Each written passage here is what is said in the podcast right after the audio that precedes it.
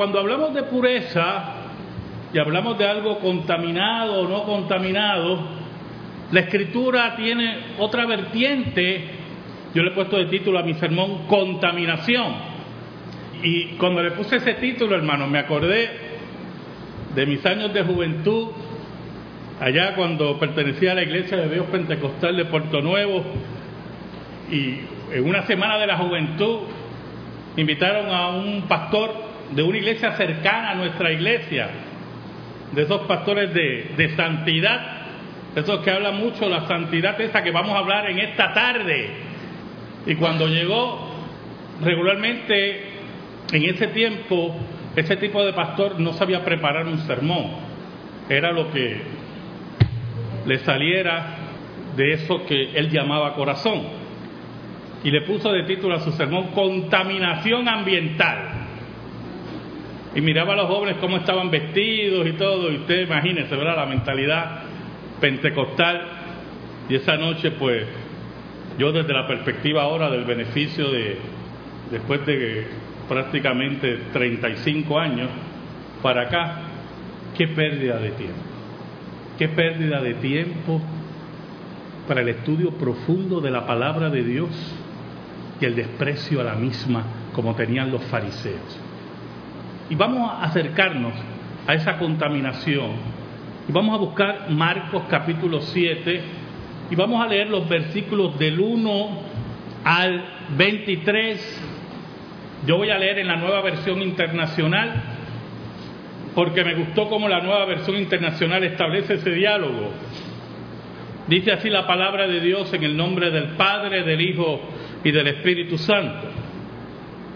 Los fariseos y algunos de los maestros de la ley que habían llegado de Jerusalén se reunieron alrededor de Jesús y vieron algunos de sus discípulos que comían con manos impuras, es decir, sin habérselas lavado.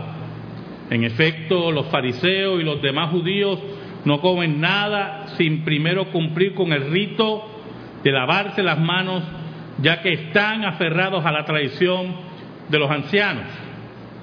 Al regresar del mercado, no comen nada antes de lavarse y siguen otras muchas tradiciones tales como el rito de lavar copas, jarras y bandejas de cobre. Así que los fariseos y los maestros de la ley le preguntaron a Jesús, ¿por qué no siguen tus discípulos la tradición de los ancianos en vez de comer con manos impuras? Él les contestó, tenía razón Isaías cuando profetizó acerca de ustedes hipócritas, según está escrito, este pueblo me honra con los labios, pero su corazón está lejos de mí, en vano me adoran, sus enseñanzas no son más que reglas humanas. Ustedes han desechado los mandamientos divinos y se aferran a las tradiciones humanas. Y añadió, qué buena manera tienen ustedes de dejar a un lado los mandamientos de Dios para mantener sus propias tradiciones. Por ejemplo, Moisés dijo, honra a tu padre y a tu madre, y el que maldiga a su padre o a su madre será condenado a muerte. Ustedes en cambio enseñan que un hijo puede decirle a su padre o a su madre, cualquier ayuda que pudiera haberte dado es corbán, es decir, ofrenda dedicada a Dios. En ese caso, el tal hijo ya no está obligado hacer nada por su padre ni por su madre. Así, por la tradición que se transmiten entre ustedes, anulan la palabra de Dios y hacen muchas cosas parecidas. De nuevo Jesús llamó a la multitud. Escúchenme todos, dijo, y entiendan esto. Nada de lo que viene de afuera puede contaminar a una persona. Más bien lo que sale de la persona es lo que lo contamina. Después de que dejó a la gente y entró en la casa, sus discípulos le preguntaron sobre la comparación que había hecho. Tampoco ustedes pueden entenderlo, les dijo. No se dan cuenta de que nada de lo que entra en una persona puede contaminarla, porque no entra en su corazón, sino en su estómago y después va a dar a la letrina. Con esto Jesús declaraba limpio todos los alimentos. Luego añadió, lo que sale de la persona es lo que la contamina, porque de adentro del corazón salen los malos pensamientos, la inmoralidad sexual, los robos, los homicidios, los adulterios, la avaricia, la maldad, el engaño, el libertinaje, la envidia, la calumnia, la arrogancia y la necedad. Todos estos males vienen de dentro y contaminan a la persona. Ahora, Buen Dios, gracias te damos en esta tarde por tu palabra única regla de fe y conducta. Yo te pido, yo te ruego en esta tarde, en el nombre de Jesús, que me escondas bajo la sombra de la cruz y que tú seas glorificado. Necesitamos, Señor, en tu nombre, que tu espíritu tu Espíritu Santo hable al corazón de tu pueblo, que llegue a sus necesidades, a sus interrogantes, que llegues a sus inquietudes. Oh Señor, escóndeme bajo la sombra de la cruz y que tú seas glorificado. Por Cristo Jesús. Amén y amén contaminación. ¿Sabe, hermanos? Una de las características del pecado es ser revanchista. En este caso, la revancha está en que el pecado insiste, número uno, en complacerse y número dos, en no permitir bajo ninguna circunstancia que se le impida complacerse. Cuando usted lee el versículo 1 de este pasaje, lo tiene que llamar un poquito a la sorpresa.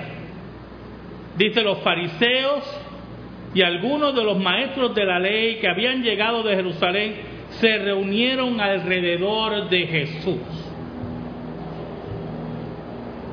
Jesús le había dado cátedra a los fariseos y a los maestros de la ley cuál era la correcta interpretación de las escrituras, cuáles eran sus errores, cuáles eran sus hipocresías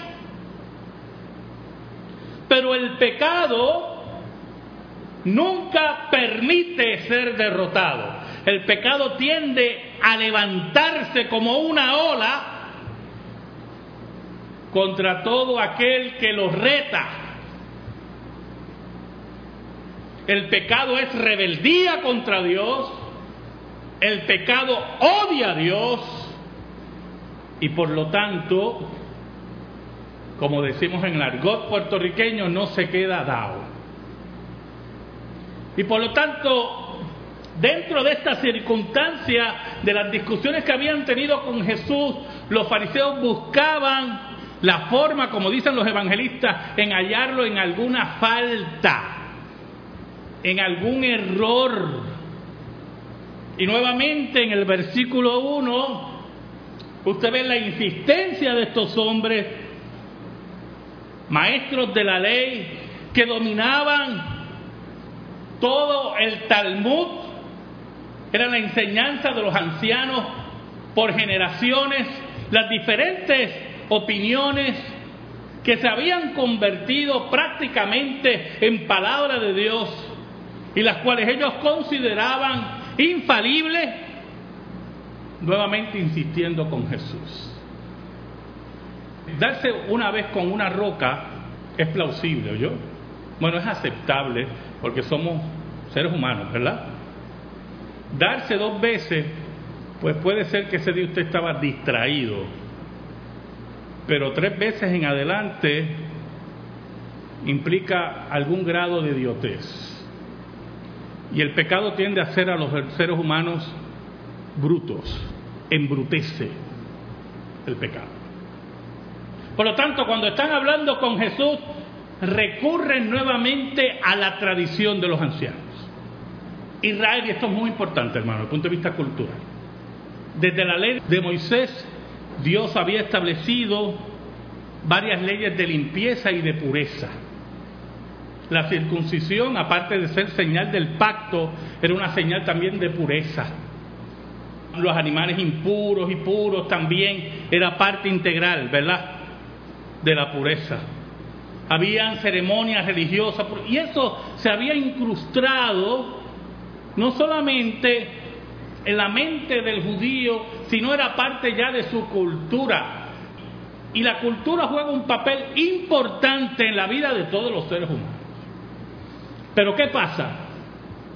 Es interesante que en Grecia, Hipócrates, Galeno, los grandes médicos, los grandes filósofos de la medicina griega, principalmente Hipócrates, había enseñado la importancia, ¿verdad?, de la higiene en la salud. Los judíos recogen y empiezan a desarrollar en las opiniones de los rabinos y de los ancianos diferentes reglas de pureza, desde las más simples hasta las más complicadas. El versículo 2 es un reto a Jesús en relación a la pureza según la opinión de los ancianos. Y recibieron algunos de sus discípulos, versículo 2, que comían con manos impuras, es decir, sin habérselas lavado. Y entonces usted posiblemente puede preguntar, pero caramba, ¿qué de malo hay? Todo lo contrario, ¿verdad? Lavarse las manos antes de comer. ¿Qué problema puede tener Jesús con lavarse las manos antes de comer? El versículo 3 dice, en efecto, los fariseos y los demás judíos no comen nada sin primero cumplir con el rito de lavarse las manos, ya que están aferrados a la tradición de los ancianos. Y el versículo 4 añade, al regresar del mercado no comen nada antes de lavarse y siguen otras muchas tradiciones, tales como el rito de lavar copas, jarras y bandejas de cobre. O sea, se había construido todo un andamiaje total de higiene. Y sabe, los fariseos no podían tocar a los gentiles, pero cuando iban al mercado no tenían otro remedio. Se encontraban con gentiles, se encontraban con judíos que no cumplían las leyes de pureza de los ancianos y por lo tanto cuando regresaban del mercado, por eso el versículo habla del mercado, ellos entraban en una pureza y se lavaban y todo, porque era más bien un concepto de higiene espiritual un concepto de rechazo al gentil según los ancianos habían enseñado. Por eso en el versículo 5 insisten. Así que los fariseos los maestros de la ley le preguntaron a Jesús, ¿por qué no siguen tus discípulos la tradición de los ancianos en vez de comer con manos impuras? Entonces, y la pregunta va dirigida acorralar a Jesús, pero número dos, también a decir, caramba, esto tiene cierta sensatez.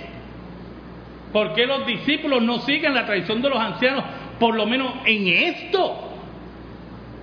Y aquí entra algo muy importante, la sensatez. Hablemos un poquito de la sensatez y de la conversación con aquellos que no creen en la palabra de Dios. Jesús conocía el corazón de los fariseos. Podía ser muy sensato lo que ellos decían. Pero el problema era que habían convertido esos rituales, esos rituales de pureza, esos rituales de anticontaminación, esos rituales de higiene, en mandamientos de Dios a nivel que si usted cumplía esos rituales estaba más cerca de Dios que aquellos que no lo cumplían. ¿Y cuál es el problema de añadir a la escritura esa sensatez? Que tarde o temprano, hermanos, la sensatez el evangelio de obras, el invento de diferentes obras sustituyen a la ley de Dios. Y el hombre concluye, porque es su naturaleza, que está cerca de Dios por cumplir todos estos ritos de los hombres y obvia el carácter de Dios que está en su ley. ¿Por qué? ¿Y por qué ocurre esto en forma natural? ¿Por qué ocurre en forma natural en el hombre la sustitución de los rituales humanos por el carácter de Dios y su ley? Dígame, hermano, ¿qué es más fácil? ¿Lavarse las manos antes de comer o no mirar a la mujer de tu prójimo? ¿Qué es más fácil? ¿Qué es más fácil? ¿Lavarte tú completamente o no tomar el nombre de Dios en vano? ¿Qué es más fácil, hermano? Vamos a tomarlo en los días de hoy. Tener un día completo de ayuno o no llamar a tu hermano fatuo como decía Cristo en el Sermón del Monte. ¿Qué es más fácil? El hombre por naturaleza va a inclinarse a lo más fácil, a aquello que considera no es gravoso, aquello que considera que es liviano, aquello que considera, hermano, que no es una carga para su vida, el hombre se convierte en juez de sus actos y por lo tanto toma la ley de Dios y la relaja, la rebaja, la humilla. Por eso Cristo cita a Isaías y dice en el versículo 6, Él les contestó, tenía razón Isaías cuando profetizó acerca de ustedes, hipócritas, según está escrito, este pueblo me honra con los labios, pero su corazón está lejos de mí. En vano me adoran, sus enseñanzas no son más que reglas humanas. Ustedes han desechado los mandamientos divinos y se aferra a las tradiciones humanas. Y allí estaban los fariseos con sus reglas de limpieza, muy limpiecitos, muy olorosos, pero odiando a su hermano, despreciando al pueblo, rebajando la ley de Dios, porque eso era lo más fácil. Hermano, escuche bien, ningún rito que usted se invente, no importa, no importa lo difícil que sea, o no importa lo fácil que sea, si no está sancionado por la escritura, no lo acerca un ápice a un crecimiento espiritual ni a la persona de Dios. Los sacrificios de los seres humanos no valen nada para el crecimiento espiritual. Contaminan al hombre porque lo convierten en fariseos, los convierten en hombres legalistas con sus obras que están lejos de Dios. Pero aún más, Cristo los confronta. Y Cristo le hace ver cómo ellos rebajan la ley. Mira el versículo 9. Y añadió, qué buena manera tienen ustedes de dejar a un lado los mandamientos de Dios para mantener sus propias tradiciones. Los fariseos mantenían las tradiciones sobre la ley de Dios y las interpretaciones que hacían de la ley rebajaban las demandas de Dios. Cristo en el Sermón del Monte, donde es que nos dan el mayor ejemplo. Cristo decía, a ustedes se han enseñado, ama a tu amigo y odia a tu enemigo, pero yo os digo, ama a tu enemigo, orad por aquellos que os persiguen. Cristo dijo, a ustedes se han enseñado que no adulteréis, pero yo os digo que si miraste una mujer y la deseaste en tu corazón, ya adulteraste en tu corazón. Pero se habían rebajado las demandas de la ley y se habían sustituido por diferentes ritos, contaminando al hombre de obras falsas, de obras de los hombres, de mandamientos de hombres, que lo que hacían era que alejaban más al hombre de Dios. Mira el versículo 10, mire el ejemplo que toma Cristo. Y este ejemplo es muy importante para el día de hoy. Para el día de hoy, que en nuestro país se tuvo que legislar una ley para obligar a los hijos a cuidar de sus padres en su vejez. Mire cómo dice el versículo 10 en adelante. Por ejemplo, dice Jesús, por ejemplo, Jesucristo era maestro y toma un ejemplo y dice, Moisés dijo, honra a tu padre y a tu madre. Y el que maldiga a su padre o a su madre será condenado a muerte. En la ley, si usted golpeaba a su padre o a su madre, no le cortaban el brazo yo, le cortaban la vida. Usted no merecía vivir. Así de sencillo era. Hijos malagradecidos no existían en Israel, ¿oye? No habían tampoco cárceles para menores. Mira que a qué le faltó el respeto al padre y, le dio una pela a la madre. No, no los mandaban a una correccional, era el patíbulo que iban. Y Cristo citaba la ley. Porque la honra del padre y la madre implica muchas cosas, y se los digo a los muchachos que están aquí, que están aquí porque ya entienden. Muy importante esto. Las malas crianzas a los padres es pecado, ¿yo? El desprecio a los padres es pecado. Buscar aprovecharse de los padres es pecado. ¿Sabe? En una ocasión, que tuve que compartirlo con, con Miguel Flower, vi una película que me, me conmovió mucho. Estaba cambiando, sí, veo que tiene cuatro estrellas, aunque ya yo no confío en eso, ¿yo? Eso de las estrellitas, ya me engañaron hace poco con una película. Tenía tres estrellas y media.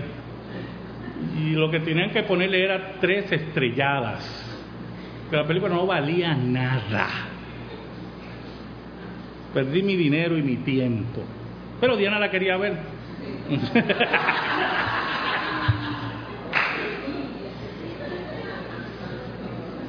Oiga, y tenía, tenía cuatro estrellas y el título era Antes que el diablo sepa que tú has muerto. Y básicamente la historia es de unos hijos, principalmente uno, siempre hay uno, que quería asaltar a sus padres que tenían una joyería, la avaricia, ¿verdad?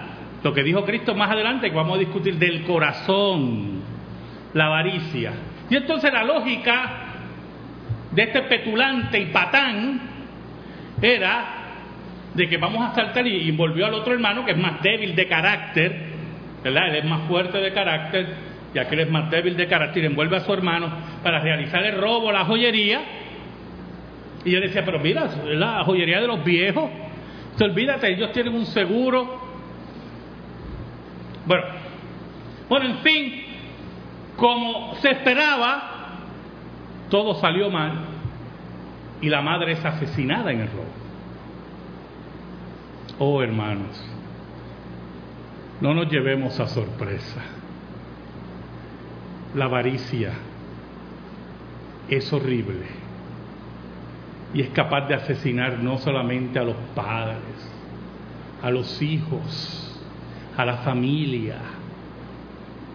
Los testimonios que hay son increíbles de asesinatos de padres, de padres a hijos para tomar seguros heredar antes de tiempo. Hijos e hijas que matan a su padre y a su madre por adquirir las riquezas de ellos. Cristo habla de la ley de Dios y dice que aquel que maldice a su padre y a su madre es digno de muerte. Pero los fariseos que habían contaminado al pueblo de Israel, alejándolo de la palabra de Dios, Oh, hermano, alejarse de la palabra de Dios. Qué terrible es. ¿Sabe? Leí ayer una noticia que leímos parte en el programa de radio y que posiblemente discuta el jueves antes del estudio bíblico. En el 2009, en la Alemania de Lutero, los católicos ya superan a los protestantes. Y desde la Segunda Guerra Mundial, el protestantismo ha perdido el 44% de sus miembros en Alemania. Y uno de los teólogos alemanes tuvo que admitir y lo dijo así. La teología liberal, así testificó un teólogo alemán. No lo dijo un fundamentalista de Estados Unidos, no lo dijo Carlos Cruz desde este púlpito, lo dijo un teólogo alemán. Aquellos que tanto adoran los liberales, los alemanes. Los liberales que son capaces de vender a su familia y a su madre por negar a Dios. Y decía ese teólogo alemán, la teología liberal, la eutanasia, el matrimonio homosexual, el aborto, ha hecho que la iglesia muera en Alemania. Porque ya la gente no cree. Pero ¿cómo usted va a creer? ¿Cómo usted se va a esclavizar a una iglesia? ¿Cómo usted se va a esclavizar a un grupo de líderes que le dicen a usted, crea en Dios, pero no crea en lo que dice aquí. Dígame, hermano, los que han firmado aquí escrituras, usted sabe usted firma la escritura y empieza a iniciarla, página por página, página por página. Por eso es que cada vez que, ya yo no lo hago, pero cada vez que refinanciaba la casa, cuando iba a refinanciar, ya no me decía, mira, que refinanciar la casa necesitamos esto. Yo solamente pensaba en la firma. Nada más, firma aquí, firma aquí, firma aquí, firma Y yo le decía, ay chica, ¿por qué hay que firmar tanto? Qué excusa, ¿verdad? Yo estoy seguro que usted lee antes de firmar. Y si el texto dice, esto dice aquí, pero no lo crea, usted no lo firma. Y este grupo de imberbes enemigos de Dios, que están en los púlpitos, los que han usurpado los púlpitos, los seminarios y las cátedras de Dios, creían que podían enseñar mentiras y que la gente iba a seguirlos como ovejas hacia el matadero. Qué equivocado estaba. Cristo añade, ustedes en cambio, mire el versículo 11, ustedes en cambio enseñan que un hijo puede decirle a su padre a su madre cualquier ayuda que pudiera haberte dado es corbán, es decir, ofrenda dedicada a Dios. ¿Y usted sabe lo que significa eso, hermano? Los, los ancianos habían creado la costumbre que la obligación de los hijos eran atender a sus padres en la vejez, pero podían decir, mira, lo que yo iba a darte, lo que yo, el tiempo, está dedicado a Dios. Y se libraban de esa responsabilidad. Y la historia dice que el gran por ciento era mentira. El tiempo lo dedicaban para ellos y el dinero lo dedicaban para ellos. Por eso Cristo añade, en este caso el hijo ya no está obligado a hacer nada por su padre ni por su madre. Así, por la tradición que se transmiten entre ustedes, anulan la palabra de Dios y hacen muchas cosas parecidas. Que habían contaminado la palabra de Dios y habían contaminado al pueblo de Dios. Habían rebajado la ley y cuando nosotros rebajamos la ley para nosotros, y no me diga que no lo hace, porque me falta el respeto, estamos contaminando la palabra de Dios.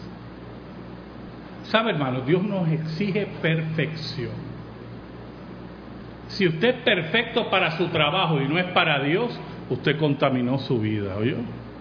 Si usted es perfecto para su familia y no es para Dios, usted contaminó su vida cristiana, usted invalidó la palabra de Dios como dice Cristo.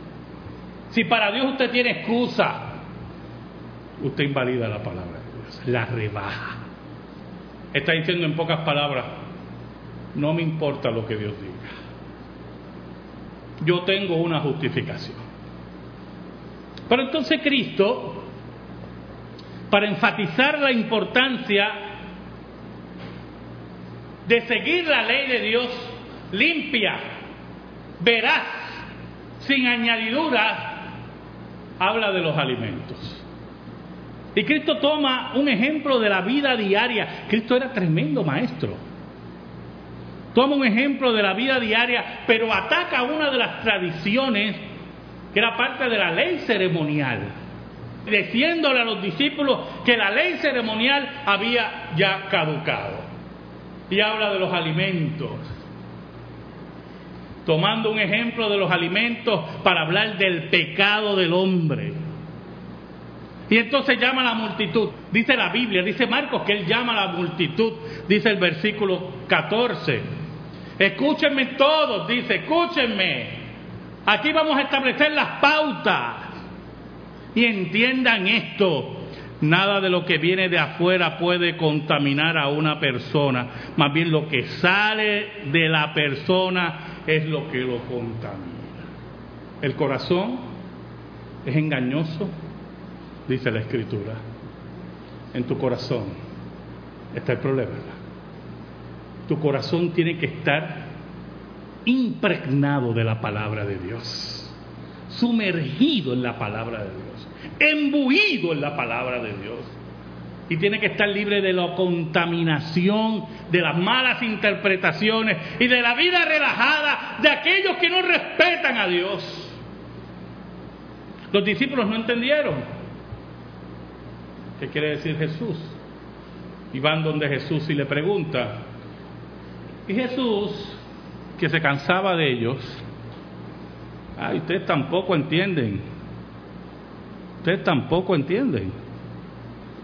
Y añade, no se dan cuenta, estoy en el versículo 18, no se dan cuenta de que nada de lo que entra en una persona puede contaminarla, porque no entra en su corazón, sino en su estómago y después va a dar a la letrina, un ejemplo total de la vida. Nada, ninguna comida puede contaminar al hombre. Por eso el apóstol Pablo dice en Romanos que el reino de Dios no consiste ni en comida ni en bebida. Oiga, y ese es otro de los cuentos, ah, Roberto, que teníamos en aquellos tiempos, no comas esto, no, uno puede comer esto eh, así, este término medio. Eso era... Yo me acuerdo, yo tenía una, una tía abuela, una tía abuela, yo, ustedes han oído de mi tía abuela, era un personaje, era una mujer bajita, dutuado, trabajó en el tabaco mucho tiempo, muchos años, bebía ron como ella sola. Y murió a los 90 años bebiendo ron, yo. Y masticaba tabaco, que eso era que. Y con un gusto que lo masticaba, como aquí los muchachos y un servidor mastica chicle, así masticaba el tabaco. Y yo la miraba y yo decía, eso debe saber bien rico, porque. Y siempre le decía a mi papá, porque ella también nos crió, y le decía a mi papá, mira, tráeme, tráeme, yo, tráeme una yardita de, de tabaco hilado. Entonces ella le traían ese ahí en el papel celofán, ya lo partí, se lo echaba la boca y entonces cantaba todas esas coplas puertorriqueñas y, y pitaba con ese pito que nadie entendía. Bueno, en fin, esta mujer, hermano, tenía esa sabiduría especial. Pero esta mujer, así bebedora de ron y bebedora de todas esas cosas, creía que estaba cerca de Dios. Número uno, me decía, llegaba mayo y estaba, yo la veía que salía al patio a cada salía al patio a cada. De momento veía la primera lluvia y me llamaba ella me decía, Charlie, Charlie, vete, cógete, llénate este cacharro de las lluvias de, mayo. Y yo mojándome así, encharcado, cogiendo la lluvia, pues no podía cogerla del desagüe, Dios libre. Y ella se bebía esa, esas primeras lluvias de mayo. Y vivió, mire, 90 años. No le estoy diciendo que beba las primeras lluvias de mayo. No me malinterprete yo.